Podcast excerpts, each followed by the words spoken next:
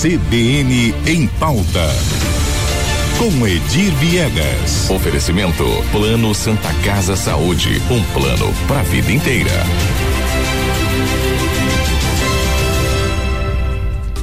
E não tem como deixar de ser a pauta uh, polêmica de hoje, né, do quadro CBN em pauta aí com Edir Viegas, essa situação do Hospital São Julião, a exemplo aí do que já ocorreu uh, com outros hospitais que prestam serviço pelo SUS aqui na capital. Bom dia, Edir. Bom dia, Lígia, bom dia a todos. Pois é, mais uma vez a gente vê a, a situação da saúde pública aqui sendo tratada com certo descaso. Veja que na semana passada houve uma, uma mobilização aí da Câmara Municipal com a CESAL, Secretaria de Saúde, o titular da pasta, o Sandro Benites, esteve na Câmara, mais os técnicos da, da, da CESAL, estabeleceram quatro pontos né, é, para se resolver nessa semana. Primeiro, compromisso assumido. Assinatura do contrato, ok? Foi é, assinado ontem, ontem à tarde. Envio, envio à Câmara Municipal de um projeto é, para que fosse feita uma suplementação de verbas é, para que a CESAL pague o, o, a, os débitos em atraso do município com o hospital, que soma aí, um milhão e cem mil reais cirurgias realizadas e não pagas. Além do que estava previsto em contrato, porque eles encaminharam esses Isso, pacientes. Ou seja, todas... o hospital não se negou a pagar, Isso, a, a, a, atender, atender esses pacientes, exatamente. né? E, e o município agora, eles tiveram o custo, tiveram todo, toda a assistência Sim. a esses pacientes e agora estão aí com essa dívida pendente. É, porque é, é para posicionar quem nos ouve nesse momento. É, apesar de o município ter um contrato que estabelece apenas 26 cirurgias por mês, o hospital fazia 126 em média. E o município sempre pagou, porque a demanda é muito alta. De repente, o município resolve não pagar mais e ficou essa dívida de um milhão e cem que agora o município reconheceu. Em primeiro, no primeiro momento, é, é a prefeitura disse que não havia nenhum débito. Depois, em função do, do, hospital ter divulgado os números, voltou atrás. Então, o segundo, o primeiro acordo, assinou o contrato, foi cumprido. Esse... Com cinco dias de atraso. Cinco dias de atraso. E o hospital reclamando por isso. Exatamente. Segundo compromisso, enviar à Câmara um projeto de suplementação para que fosse votado em regime de urgência. Até agora, 10 e 25 da manhã, esse projeto não chegou na Câmara. O que foi, foi um ofício dizendo que o acordo firmado com o hospital foi cumprido. Ora, que acordo? O acordo era, além de assinatura do contrato, o envio à Câmara do, eh, do projeto à Câmara, que não, que não aconteceu, e temos ainda, Lígia, a situação das emendas parlamentares, que somam 2 milhões 450 mil reais para custeio, destinado ao custeio para o hospital. O que o hospital teve que fazer? Aceitou é, é, é, receber essas emendas mediante é, prestação de novos serviços. Então, eu percebo, e me corrija se eu estiver errada, Sim. mas eu percebo que se deixa uh, o hospital, ele é, o SUS deveria ter a sua estrutura própria, como não tem, contrata-se os hospitais para fazer esse atendimento e hospitais que já têm aí um histórico de filantropia, de atendimento Isso. a essas comunidades.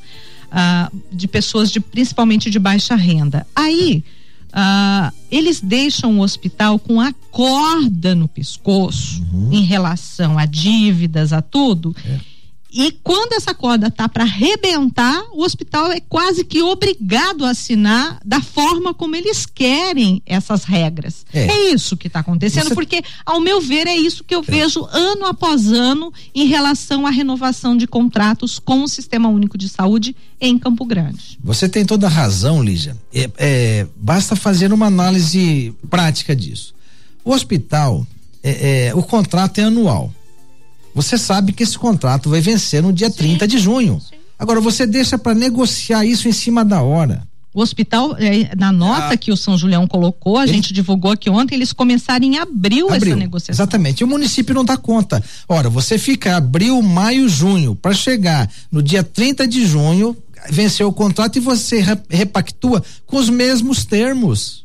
Ora, o que, que é isso? Isso é, isso é de uma irresponsabilidade da gestão pública. Se é para é, repactuar, então que se faça no prazo. Né? E depois você discute, então, ao longo do contrato, aumento, ampliação do valor, é, é, volume de serviços, enfim. Agora, o que faz aí é uma irresponsabilidade com a população de Campo Grande. Né? Não, não, não, não dá para entender isso. Agora, hoje nos foi dito por um vereador, né? É, aliás, dois com quem eu conversei, o que está por trás disso, Lígia? O município, a prefeita determinou que sejam reduzidos custos.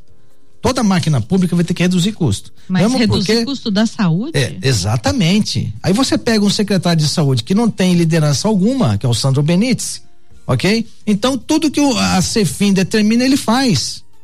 E está errado. Saúde não é gasto, é investimento. Né? Agora, a prefeitura se vangloria de ser a que mais investe em saúde, 30% do orçamento, que a gente sabe com a balela. Isso não é verdade.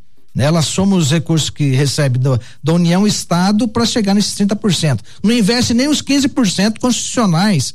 É, investe 11, 11,5%. E já já nós vamos trazer esses números aqui atestados pelo Ministério da Saúde. É, o Tribunal de Contas é. também está fazendo aí uma uma apuração dessas informações. A gente está aguardando, inclusive, a prestação de contas da prefeitura ah, nas chamadas folhas secretas, né? Exato. Porque vai reduzir custos lá e as folhas secretas que até agora não foram explicadas ao Tribunal não, de não Contas. Não foram explicadas, a gente sabe que tem ex-secretários ali, tem secretários hoje no mandato ali também nessa lista secreta, aliás, na folha é, paralela, vamos dizer assim. Então o que acontece isso? A prefeitura, a prefeita determinou o corte de custos, e, e, e, o secretário Sandro Benítez só cumpre ordens. Ou seja, não, não, não há necessidade é, é, desse tipo de, de secretário. Ora, veja que veja que está faltando os medicamentos nos postos. Continuam faltando? Continuam. Continuam é, medicamentos básicos. Então, se você investe 30%, não há justificativa para essa carência, para essa falta de medicamentos, não há justific, justificativa para nada. Eu fico aí um ano com contrato, é, em cima da hora eu repactuo nos mesmos termos. Ora, não, não faz o menor sentido. E para fechar, Lígia, uma informação que a sociedade está atenta. O, o, conversando hoje com o Vitor Rocha, vereador, hoje era pra, no sábado era para ter iniciado as, as novas escalas de plantões, de redução de 12 para 6 horas na pediatria. Isso. Ele me informa que não mudou absolutamente não, nada não em mudou. função do quê? A, a, a, o Conselho Municipal de Saúde exigiu da prefeitura que seja repassado todos os dados para que depois o pleno decida se vai ou não ocorrer essas mudanças de escalas. Amanhã às 19 horas tem uma reunião do Sindicato dos Médicos para avaliar essa situação toda e não está descartada a greve até que o município reveja é, é, esse posicionamento dos médicos, dos médicos da, do município. Mas todos os pediatras não sei se todos são pediatras. A informação que me chega agora que amanhã às 19 horas a Assembleia Geral estabelece Nossa, o que vai ser feito. Aí é o caos geral. Né? Não, não. Porque os próprios médicos, Lígia, estão contra é, é, essas, essas alterações. Isso não faz sentido. Reduzir escala de médicos. Escala e você reduz o número de médicos. É porque é, eles iam atender colocar, a população. É, eles iam colocar os médicos que atendem os adultos, os clínicos gerais, para atendimento a crianças também. Em alguns horários não iriam ter pediatras. Sim. Né? Então é preocupante, é uma é, situação muito preocupante. E tem uma situação é, é, estranha, você, por exemplo, pega dois postos, fazendo um exemplo aqui que não, não é bem isso. O Nova Bahia tem um pediatra e lá no, na Moreninha tem outro. Então você acaba com a pediatria no Nova Bahia, transfere o pediatra para Moreninha. Aquele cidadão da, da, do, da Nova Bahia vai ter que ir até a Moreninha uhum. para ser atendido. Uhum. Não, isso não vai se deslocar sentido. aí 20 quilômetros na cidade. Para esperar duas horas de e fila. E outra, se nós já é, mostramos aqui e temos levado ao ar a reclamação dos ouvintes em relação a filas para atendimento adulto, como é que você vai misturar atendimento adulto com pediátrico para o mesmo médico, né? É, veja que está sem comando a é, saúde fica, em Campo Grande. Fica estranho. É, né? Muito estranho. Mas é isso, Lígia, vamos acompanhar e também essa assembleia amanhã à noite do CIMED, estaremos atentos para trazer essas informações aí na Tomara na, que na não sequência. tenha greve. Tomara que não. Não, Tomara não que queremos não. greve, uh, queremos que a saúde encontre uma saída adequada para melhorar o atendimento e não para piorar o atendimento. Exato. Apesar de tudo de, eh, demonstrar o contrário, né? Que a tendência é piorar. Mas acompanhemos. Obrigada, Edir. Um bom dia para você e vamos aguardar então o resultado dessa reunião. Isso. Eu agradeço, Lígia. Um bom dia a todos e até quinta-feira. CBN, CBN Campo Grande.